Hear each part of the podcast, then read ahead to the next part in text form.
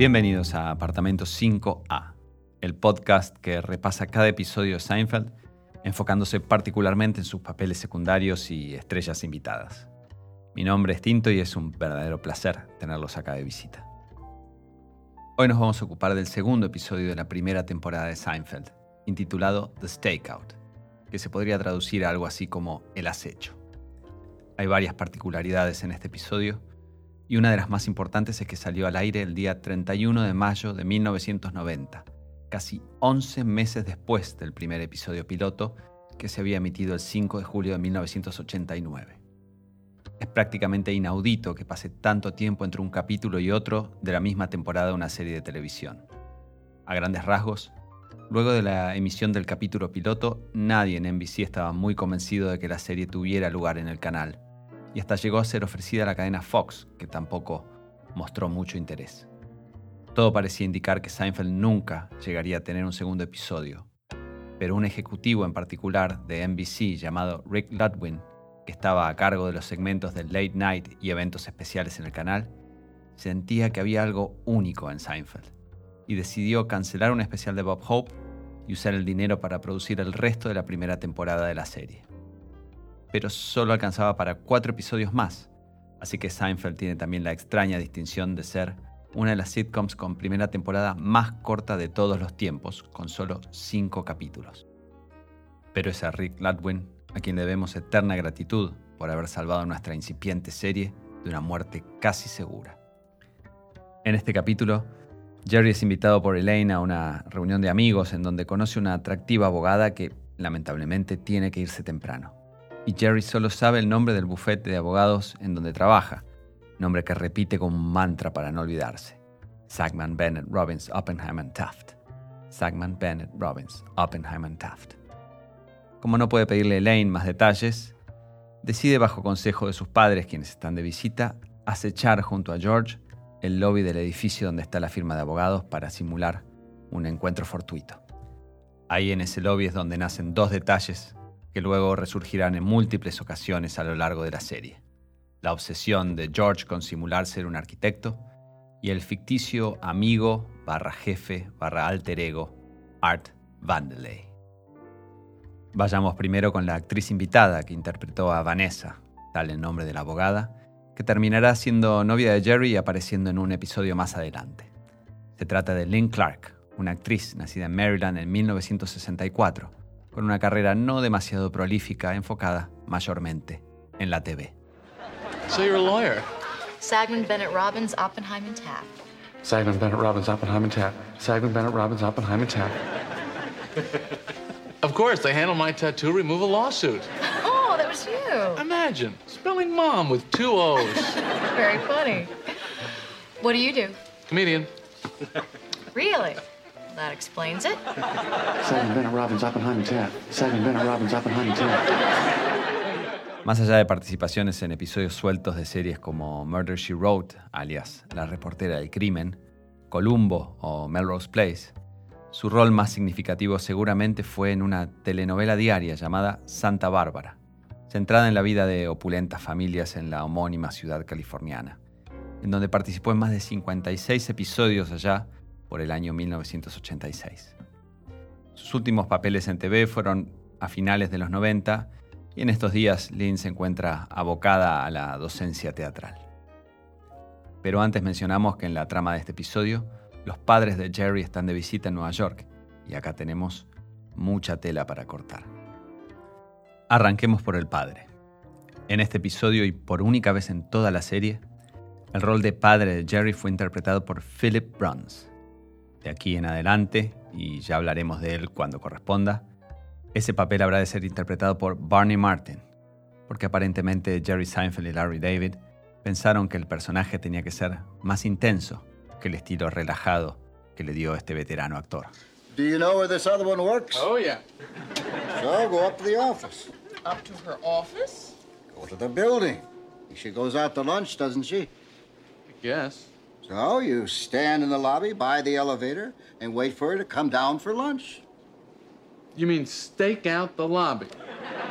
Morty, that's ridiculous. Just ask Elaine for the number. He doesn't want to ask Elaine for the number. So you got him standing by the elevator like a dope. What happens when he sees her? He Pretends he bumped into her. You know what? This is not that bad an idea. Philip Bruns, nacido en Minnesota en 1931 y fallecido a los 80 años en 2012 en Los Ángeles, tuvo una extensa carrera como actor a partir de la década del 60, con participaciones eventuales en series de televisión como Ruta 66, Hospital General, Columbo, Kojak, Las calles de San Francisco o el programa de variedades de Jackie Gleason. Y su gran salto fue un rol casi protagónico a mediados de los 70 en una lisérgica sátira diaria de las típicas telenovelas, que es poco conocida en estos lares y tampoco tuvo demasiado éxito en su momento, pero se volvió una serie de culto con los años. Se trata de Mary Hartman, Mary Hartman, protagonizada por la adorable Louise Lasser, en donde Philip participó en más de 250 episodios a lo largo de sus dos temporadas.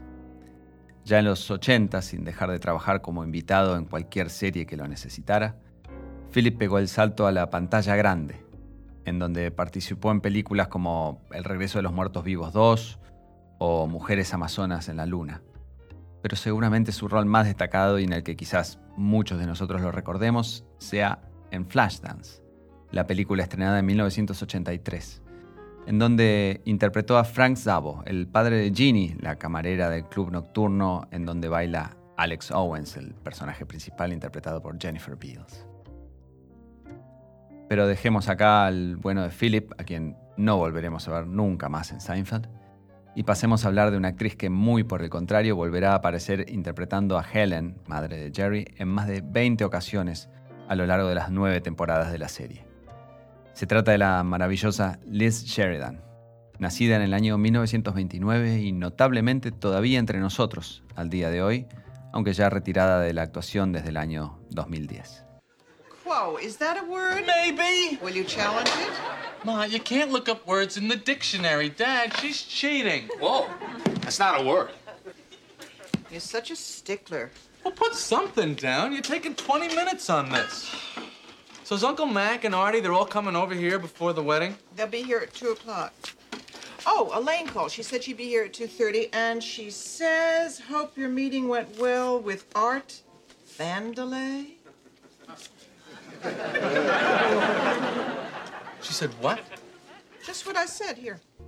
Liz recién comenzó a actuar en teatro a mediados de los años 70, cuando ya eh, estaba bastante entrada en los 40 y pico, y en televisión recién algunos años después, ya que hasta ese entonces se había dedicado a bailar en distintos clubes nocturnos de Nueva York. Y no solo eso, según cuenta en su libro Dizzy and Jimmy, durante su época de bailarina conoció a un todavía ignoto James Dean, con quien aparentemente tuvo una relación romántica durante la cual llegaron a comprometerse para casamiento, pero luego la carrera en ascenso de James Dean los terminó por distanciar. Saliendo de la sección del corazón para volver a lo que verdaderamente nos atañe, a pesar de haber arrancado relativamente tarde en su vida, la carrera como actriz de Liz Sheridan sigue un derrotero similar al de todos estos character actors que tanto nos fascinan.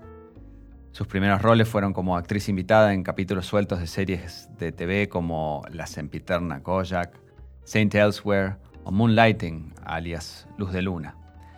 Hasta que en el año 1986 llegó el rol por el que pasó a ser una cara conocida para muchos de nosotros, Raquel O'Connor, la chismosa vecina de la familia Tanner en Alf, en donde apareció en 34 episodios a lo largo de las cuatro temporadas del programa. Y además de su carrera televisiva, Liz tuvo algunos papeles en cine. Un bolo ínfimo en Who's That Girl o ¿Quién es esa chica?, la película de 1987 de Madonna y Griffin Dunn. Una participación en Only You, el olvidable estreno de 1993 con Andrew McCarthy.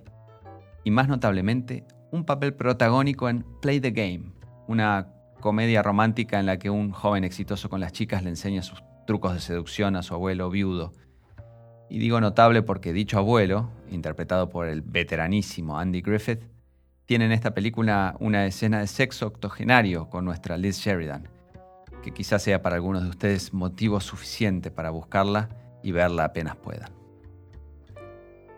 Y es con esta inquietante idea que cerramos el episodio de hoy y los invitamos a que nos sigan acompañando en este proyecto y nos recomienden a todos aquellos que consideren que quizás pueda resultarle de interés.